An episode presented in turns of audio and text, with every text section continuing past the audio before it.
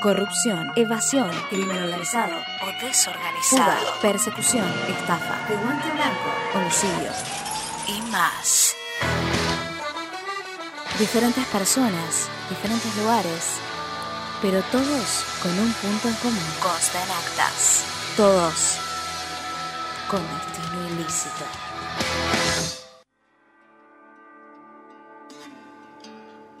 Bienvenidos. Me los, vine- los que nos están viendo por YouTube y los que no les pido que también que vayan, por favor vean el fondo que tiene Manuel Cerrulla porque No ya. como fondo. Es mi oficina de destino ilícito. Bueno, ¿Cómo se mudó a la oficina? Está bien, pero es el fondo de, eh, atrás tuyo, Manuel. Ah, bueno. Oficina, sí. pero lo que está atrás tuyo. ¿Cómo querés que le diga?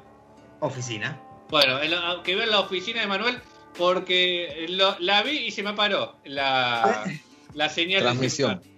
Ah, suele pasar, suele Mira. pasar. Estás muy sexual, Emi, ahí. Mal. No, ¿sí? Sí. El frío, el está- frío te pone medio cachondo. El frío me, me tira No así está de mal. No está mal, no está mal. Eh, como saben, acá en Destino Ilícito repasamos criminales, eh, ladrones, asesinos, persecuciones, fugas. Hemos tenido a los ladrones más tontos del mundo, ¿recuerdan? Asesinos bueno, seriales. asesinos seriales, pero siempre, pero siempre arrancamos con esto que tanto les gusta a ustedes, que es este quiz, este mini quiz que hacemos en Destino Ilícito. ¿Cómo me cuestan? Sí, hoy es un quiz donde justamente no sé si va a haber ganadores, es, vale todo. La primera pregunta es más de apreciación. ¿A qué edad creen que un ser humano puede matar a alguien, pero con fines realmente criminales? O sea, lo quiero matar. Seis años. 12 Cinco. años. Ah, A los cinco. Ustedes son, ustedes son unos perversos. ¿Cómo yo dije 12. ¿Ustedes creen que un nenito de 5 años Sí, son Puede los peores. Sí. Son Bueno, los peores. ¿no, no viste el ángel malvado vos? Sí, bueno, está bien, pero, no escuchaste la canción de Macaferri y Asociados que hicieron un niño en el arenero. ¿Por qué no pueden salir a no matar? puede cantar más Pablo Granados esa canción, ¿no? No, Creo que no la puede cantar. no, no se puede más. Está bien, esta es la apreciación, no había preguntas válidas, respuesta válida o incorrecta. ¿eh? Quería saber qué tan perversos eran ustedes. Me queda claro que Emi, como siempre sospeché, es el más bueno de, de todo el programa. Hasta ahí nomás. Pregunta número dos. ¿Por qué razón, y acá sí eh, nos metemos en lo que es la sección, ¿por qué razón creen que nuestro protagonista de la historia de hoy podría matar? Y les voy a dar tres opciones. Me gusta. por celos, por querer un juguete, por querer algo material que tiene el otro, o porque no lo pudo evitar. Juguete. Juguete. Porque, No lo pudo evitar. por ejemplo, a mí, me, a mí me pasaría que si veo a alguien, también ya no soy un nene, ¿no? Pero si- con la Play 5 caminando por la calle, es como, yo no lo haría porque me puedo contener, pero creo que mi instinto me diría, No lo sacásela. harías porque vas sin gana, Emi. No lo harías porque vas sin gana. Ganó Marisa Raquel, ¿eh? ¡Vamos! ¿Qué habías dicho, No, Merch? ¿Qué habías no lo dicho, puedo Merch? evitar. No lo pudo evitar. Ah, ok, ok, ok. ok.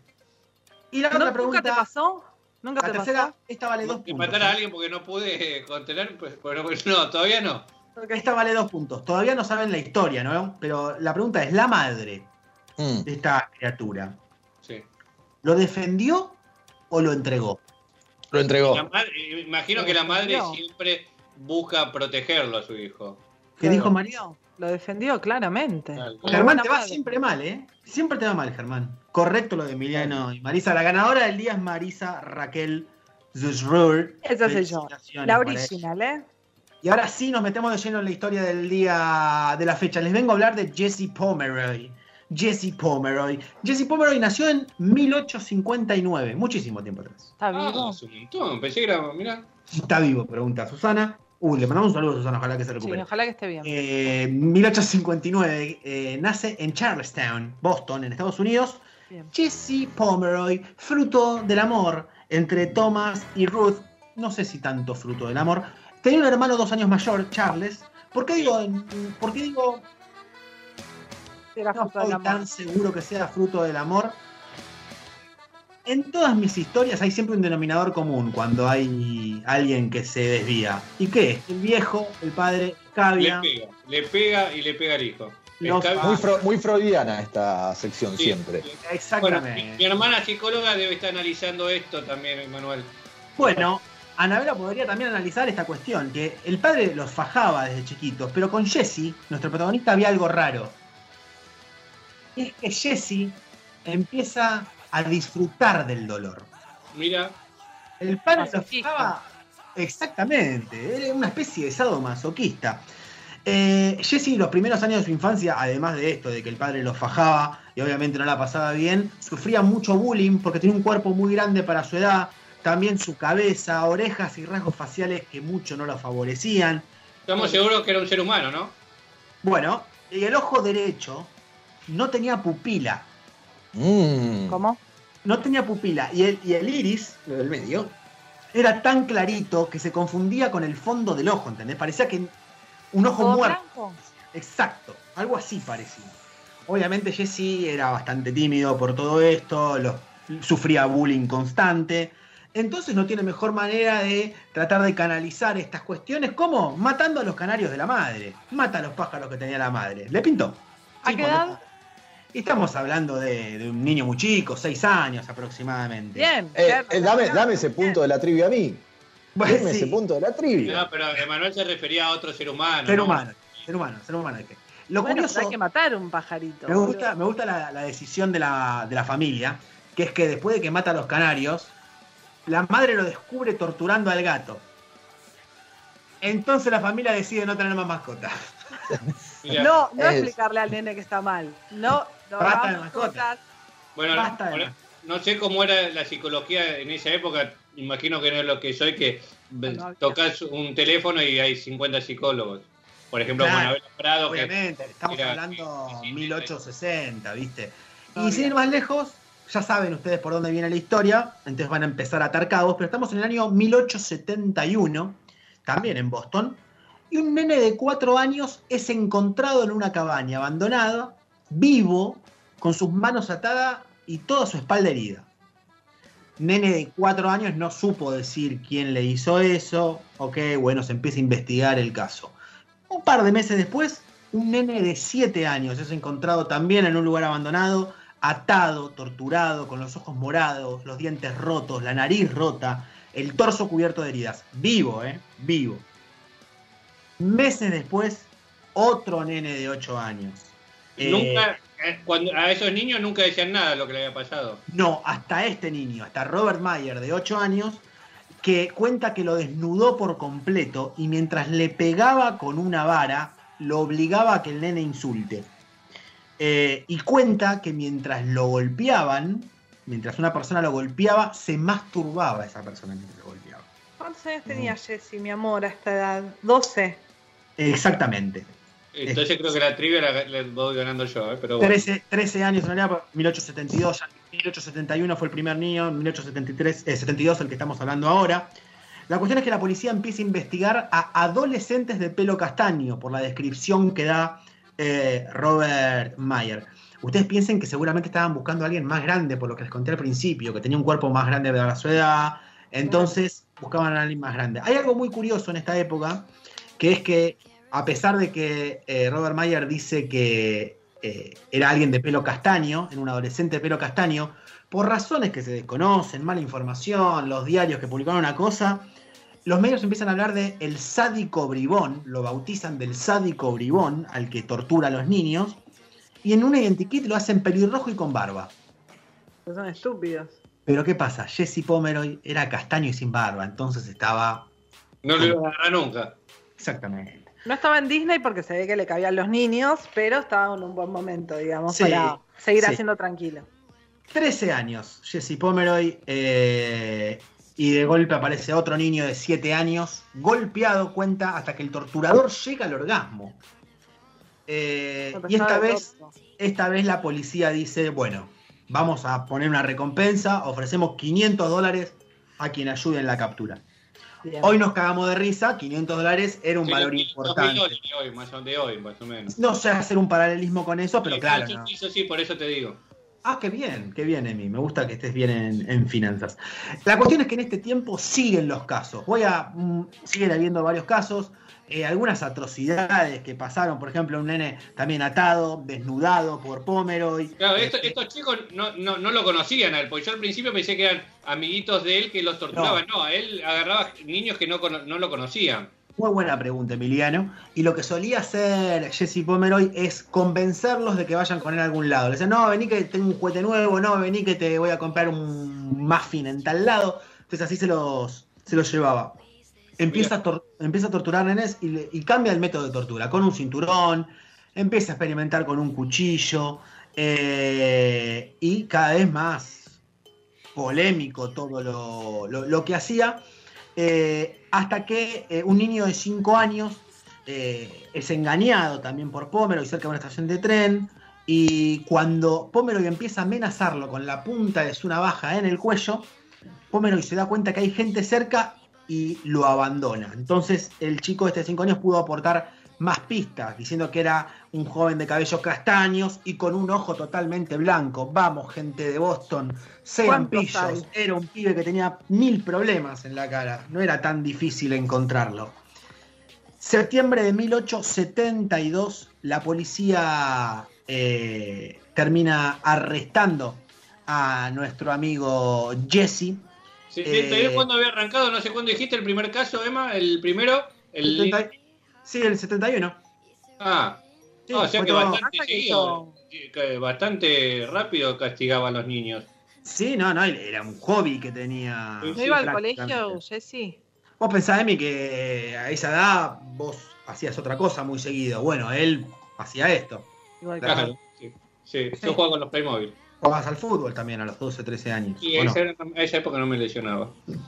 Eh, la cuestión es que Jesse Pomeroy eh, lo ponen bajo arresto, como les comentaba, y lo empiezan a interrogar. Lo empiezan a interrogar. Él estaba muy tranquilo, muy tranquilo, y siempre pedía, decía que era inocente. Hasta que le dicen, che, vas a estar preso, y es muy probable que estés 100 años metido en cana. Ahí él confiesa eh, algunas de las torturas, y cuando le preguntan por qué las hacía, ¿qué dijo Marisa? Porque no pude evitarlo. No pudo evitarlo, exactamente, eso es lo que dice.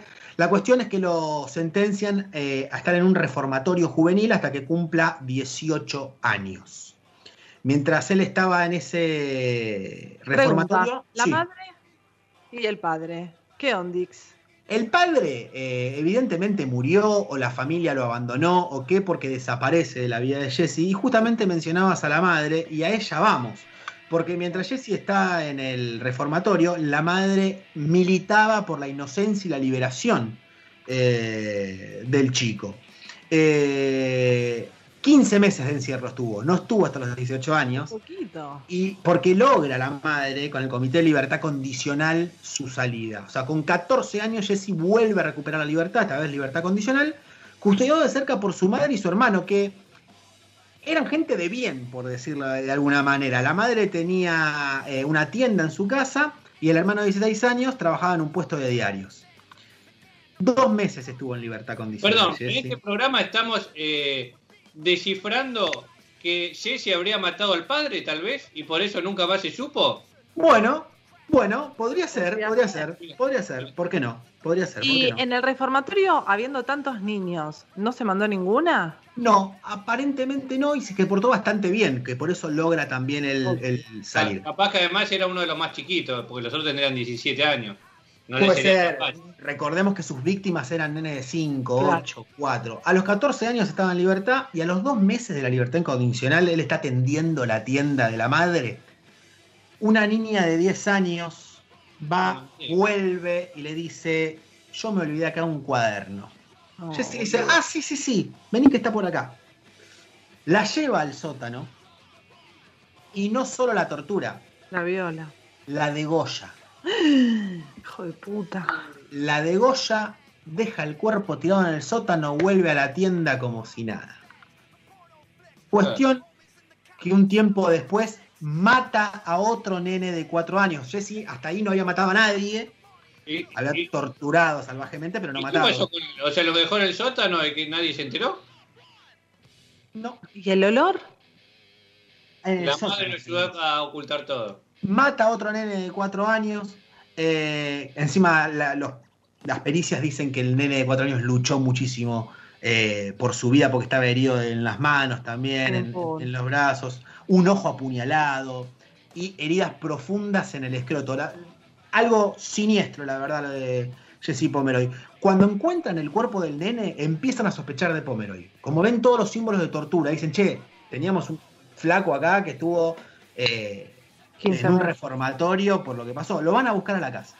Lo van a buscar a la casa, la madre dice que no, la madre dice que no, le dicen, señora, lo vamos a arrestar, lo vamos a llevar porque fija que es él. Condena social fuerte sobre la familia. ¿Vieron cómo pasa ahora cuando hay un violador y la familia cae en la volteada? Condena social. La madre tiene que vender la tienda y tiene que vender la casa también en la que estaban. Y se toma el palo. Cuando vende la casa, van los obreros a remodelarla y bajan al sótano. Y ven al nene. Y encuentran el cuerpo de la niña de 10 La años nena, en el perdón. sótano, que ya estaba en un estado de descomposición tremendo. Jesse, culpable 500%, ya no había vuelta que darle, ya no había duda alguna. Cuestión es que va a juicio y en el juicio eh, la defensa de Jesse Pomeroy trata de, eh, de- de- de- de decir que estaba loco, que era insano, entonces que no se lo podía juzgar como una persona normal y también se paraban mucho en la edad de Jesse, tenía 14 años. Sí, pero La estaba cuestión- del orto ese pibe. Tenía el La- botoncito del mal activado. La pena para un crimen así era la horca. Era la horca. De hecho, lo sentencian a eso. Pero ¿qué pasa? Ningún gobernador se atrevió a firmar la sentencia. Era tremendo ejecutar a un chico de 14 años. No había precedentes en la historia penal de los Estados Unidos de sentenciar a la muerte a un nene de 14 años. Hasta que finalmente el gobernador eh, Alexander Rice toma la decisión eh, que asesorado le decían, che, hay que ejecutarlo, hay que ejecutarlo, hay que ejecutarlo. Eh, él acepta que el castigo tiene que ser ejemplar por todo lo que haya pasado. Entonces lo que hace es cadena perpetua para Pomeroy. Cadena perpetua para Jesse Pomeroy y que la cumpla en solitario. O sea, va a estar en cana toda su vida solo, en cuatro Bueno. paredes. bueno, no está mal. Lo meten en cana, lo meten en cana. Eh, solo una persona lo siguió visitando a Jesse Pomeroy, que fue su madre. Y sí, el hermano ni nos vimos. El hermano ni nos vimos. En la cárcel, Pomeroy se transforma en un estudiante impresionante. Aprende muchísimos idiomas, entre ellos el hebreo, el alemán, obviamente inglés ya hablaba. Eh, escribió poesía, estudió un poco de derecho también, estudiaba mucho derecho porque quería justamente tratar de salvar y, y reducir su condena.